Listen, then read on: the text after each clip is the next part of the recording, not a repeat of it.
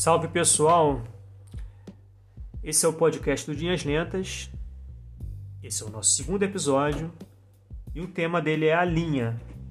Eu vou acabar falando de um assuntinho ou outro que não é necessariamente a linha, um pouco sobre troca, humildade e tal, mas o foco é a linha. E o foco é o livro que a gente está falando é, desde o primeiro episódio, que é o Sintaxe da Linguagem Visual, da Adonis Adonis.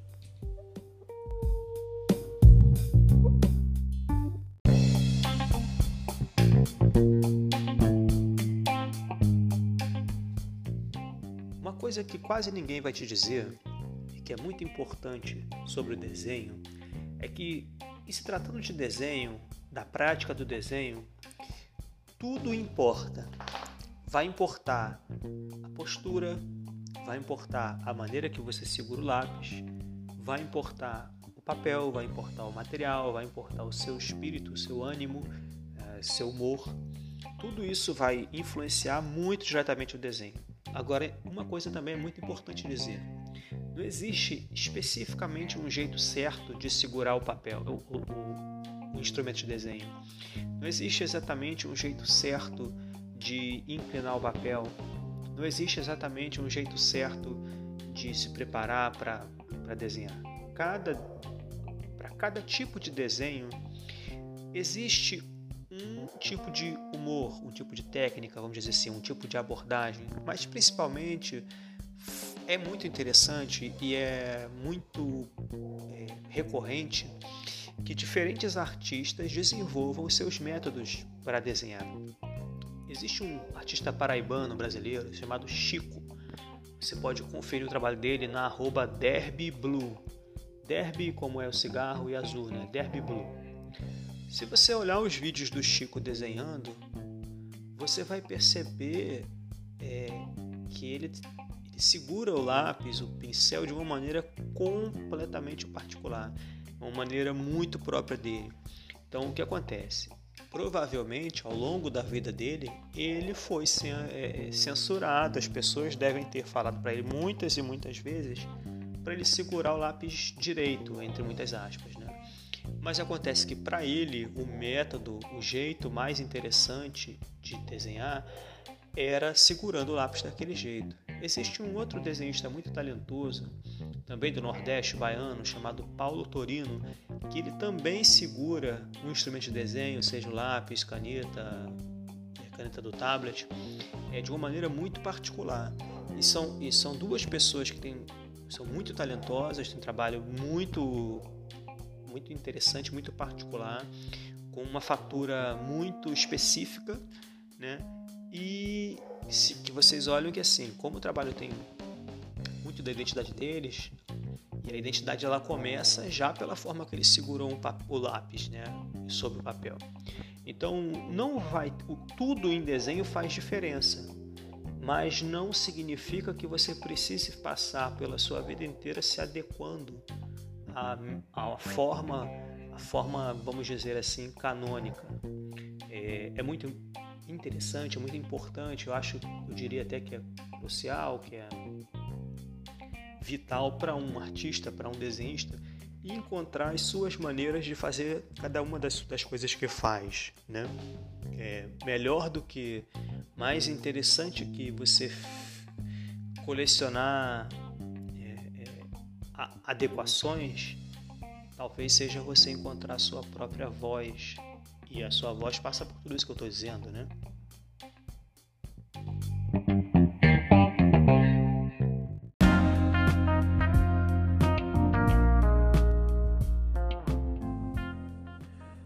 Uma coisa que é bom falar, é que a gente vai falar de linha aqui hoje, é uma base muito direta, muito, muito diretamente relacionado com o livro Sintaxe da Linguagem Visual, da Donis Adonis.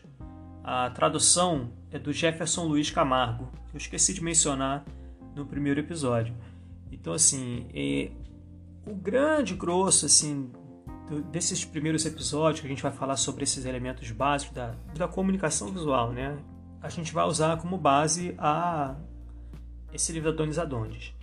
É, obviamente, entra uma outra coisa que ao longo do tempo eu fui trabalhando aqui e, e sempre se relaciona com o que a gente faz, mas é preciso deixar bem claro que esse, que esse livro ele é um grande, é, é mais do que uma referência, é, mais, é quase que o, o podcast está sendo quase que feito para que eu possa estudar o livro, sabe? Para que a gente possa estudar o livro junto.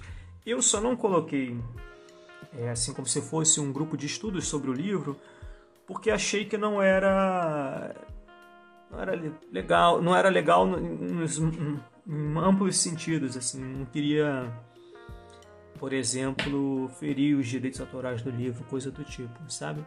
Mas ele é realmente uma a principal e, e, e ao momento assim bibliográfica, única referência para esses primeiros episódios, tá bom? Ela já começa, assim, eu achei muito bonito isso, é, que ela menciona, por exemplo, que quando os pontos estão tão próximos, você já não consegue separar um de outro, começa a formação da linha. Então a linha seria essa esse ponto no tempo. Eu gostei muito de, de, de ter visto isso, assim, que e, e, e, me lembrar que de fato, assim, o projeto Linhas Lentas ele, ele se relaciona com isso na medida em que eu sempre acho que o tempo do desenho não é o tempo é, da vida. Né? Não é o tempo que você está aqui fazendo, ah, estou fazendo um desenho. Se você tiver com o pensamento acelerado, é uma chance muito grande do seu desenho não dar certo. Sabe? Existem, eu gosto de usar alguma, assim, nada muito muito, muito descrito, né, da minha parte, mas assim, eu gosto de usar muito, é, fazer muito desenhos que são tipo desenhos de descarrego, né, desenho para expulsar sensações, podem ser sentimentos ruins ou não, pode ser simplesmente você está acelerado. Eu gosto de fazer esses desenhos acelerados, mas eles são um primeiro desenho, quase sempre são um primeiro desenho para uma outra coisa que vai vir depois, né? É, então, mas, bom, ainda que se faça um desenho com a linha bem acelerada, essa linha acelerada ela não vai ser a linha, a, a, ela não tem o mesmo tempo da vida, né? Ou você acelera ou você desacelera. Mas eu gosto de pensar sempre o desenho, que o desenho está numa outra sintonia, que não é essa sintonia dos nossos tempos atuais. É que o desenho exige uma concentração que, por exemplo, a rede social dispersa, sabe? Portanto, enquanto você está desenhando, eu não, eu não acho muito interessante ficar na rede social, nas redes sociais, nas múltiplas redes sociais. Esse tempo que a gente tem visto, que é um tempo de muita. Não apenas aceleração, como dispersão, é, é, as coisas estão, estão difusas, né? Eu não acho que isso contribua para um trabalho de desenho porque um desenho ele exige uma de fato que você esteja ali presente. O desenho exige que você esteja presente. E pensar essa como ela fala, que quando os pontos estão tão próximos, você já não consegue discernir se tem uma linha. Pensar que a linha tem um tempo e que para diferentes desenhos você vai ter diferentes tempos de linha. Eu acho isso tudo muito muito legal, muito bacana. Ela fala também que a, a, nas artes ó, citação, nas artes visuais a linha tem por sua própria natureza uma enorme energia, nunca é estática. É o elemento visual inquieto e inquiridor do esboço. Onde quer que seja utilizada, é um instrumento fundamental da pré-visualização, o meio de apresentar, em forma palpável, aquilo que ainda não existe, a não ser na imaginação. Então, isso está na página 32 é, de uma versão que eu tenho aqui de 67 páginas. Né? Mas se você for para abrir o livro e for na parte da linha, você vai conseguir isso, ler isso no terceiro ou quarto parágrafo. É, então é isso, né? A linha ela tem essa energia que algumas vezes você, eu vou tentar pensar aqui num trabalho que tenha linhas muito arrojadas. Eu, por exemplo, Gosto muito de um ilustrador alemão chamado Christoph Niemann. Ele tem um, tem um episódio sobre ele na série Abstract do Netflix. É, eu, o Christopher Neiman, ele é, desde o momento que eu conheci, ele se tornou instantaneamente uma, uma referência suprema assim, para o meu trabalho. Né? E para a forma que eu dou aula tal. É, o Christopher Neiman tem um trabalho você, quem olha, percebe ali uma delicadeza e que aquele desenho dele, a forma como ele trabalha, é, tem uma linha lenta ali, sabe? Aquela linha não foi, não é feita com uma velocidade alta, ela é feita com uma velocidade menor. Enquanto que outros trabalhos têm uma linha mais veloz. É, eu não vou saber precisar aqui agora um, um artista que tem essa linha veloz mas eu gosto de pensar nas linhas arrojadas. É, me desculpe faltar o nome, ainda mais para citar, acho uma sacanagem, mas o, o, o ilustrador que faz o, os desenhos do Gorilas, é, ali tem uma linha arrojada que muitas vezes as linhas têm velocidade né? É, contrasta linhas com velocidade e linhas sem, velo com linhas sem velocidade. Tem um outro cara que eu gosto muito, também me, me, fala, me foge o nome aqui agora, é o ilustrador do Blade, do mangá Blade. Eu acho que o do Blade é Hiroaki Samura. É, eu estou pesquisando aqui agora para falar para vocês. É, e, e, vou pesquisar também o, o ilustrador do, do, do, do Gorilas do Blade é Hiroaki Samura, o nome dele mesmo. É, Gorilas Ilustrador.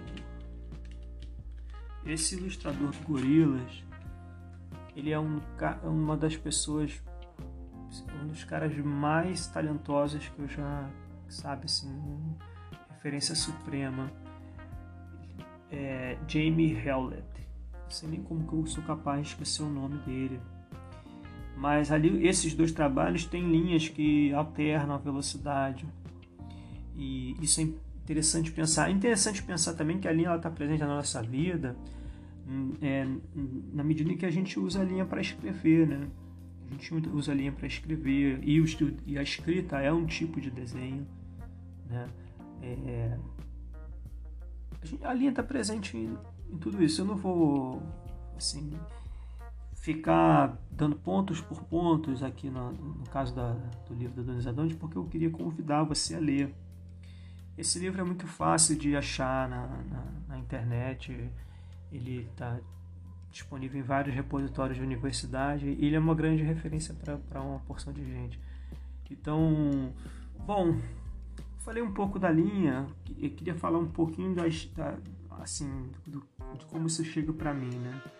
É, durante muito tempo eu fiquei muito fui muito influenciado por artistas que tinham um trabalho de luz e sombra de pintura muito elaborado eu gostava gosto ainda gosto é, nenhum desses que eu estou mencionando eu não, eu, eu não desgosto nada não, pelo contrário eu gosto muito é, mas eu estava tão influenciado a, a, ponto de fazer com que o meu trabalho se tornasse tem, em algum momento se tornou um simulacro dessas pessoas, sabe? É, um exemplo aqui, ó, aqui que eu gosto muito é o trabalho do Tiago Reusel. É, durante muito tempo que ele me influenciou muito, mas Desculpa, eu tô com um alarme aqui. Eu não sei nem se eu vou conseguir tirar isso na edição, mas é, aqui não era o meu trabalho, sabe? Eu sempre rabisquei muito cadernos e, e sketchbooks e tal. Quando eu percebi de fato assim que meu trabalho passava sempre pela linha é, aquilo foi um divisor de águas. Eu consegui, assim, foi, sabe quando a sua mente ela dá uma, né? E você tem uma eureka, aquele momento eureka, né? Então, a partir dali eu tive muito, assim, a, linha é um, é um, um elemento né, da comunicação visual, mas um, como um conceito que, que se desdobra para mim, que ainda não é algo concluído, não é algo que eu consigo pensar, por isso eu estou só jogando aqui para vocês, maneira de conversa mesmo. Mas a linha está para mim como esse conceito de linha do tempo, é, um tempo do que, que você leva para desenhar, uma linha de que é uma linha que passa de um para o outro, de pai para filho, de filho para então esse de fato é um elemento muito caro para mim, para o projeto para o meu para a arte que eu que hoje tem sido feitas aqui no, no, no Linhas Lentas. É, mas era isso. Eu vou. A gente vai fazer um pequeno intervalo comercial e já retorno para falar sobre um outro assunto rapidinho.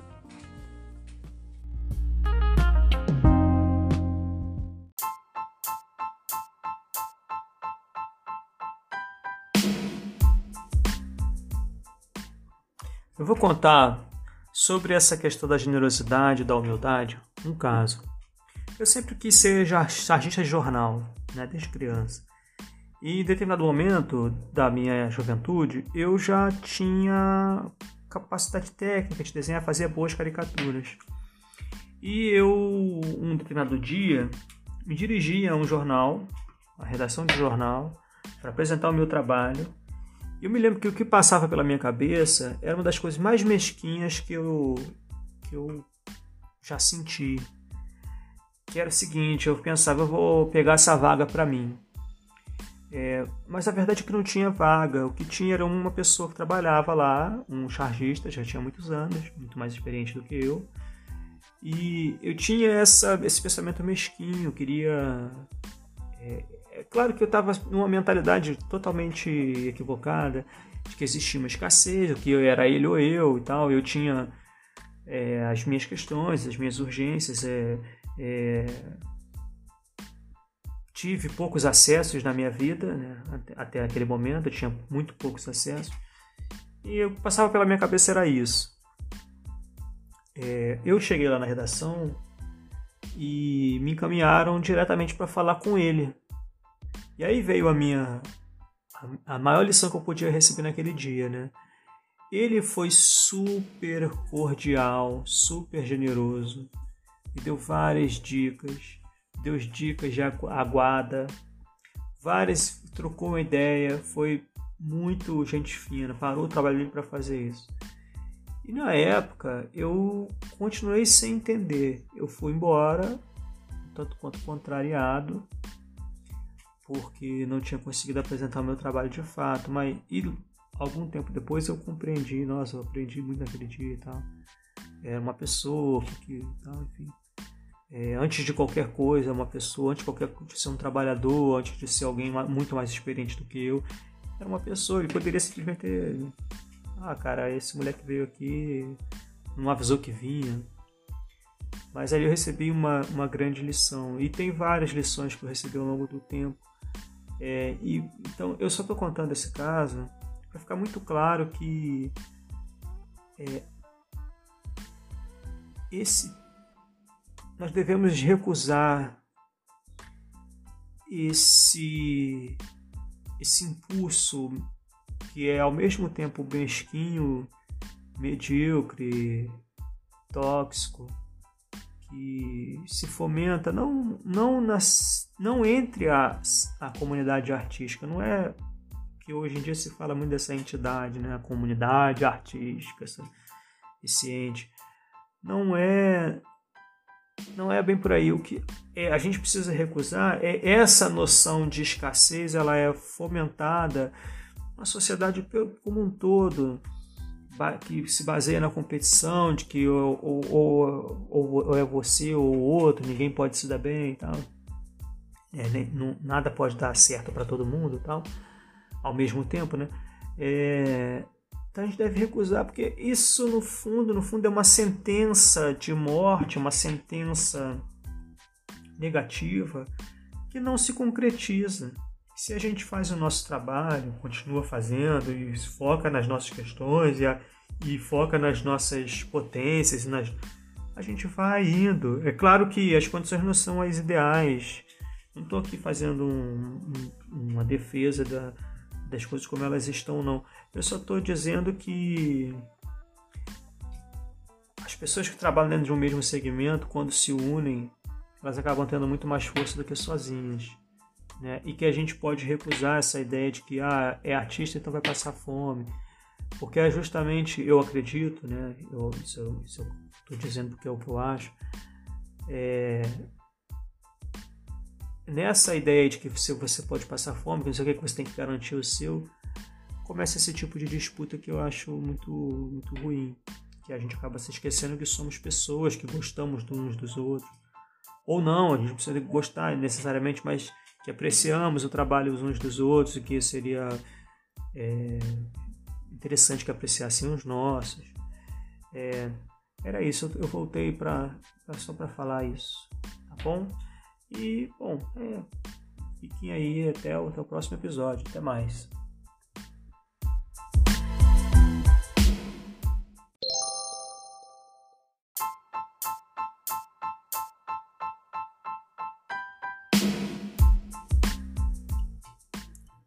Retorno para esse final de episódio só para falar, não quero entrar em nenhuma polêmica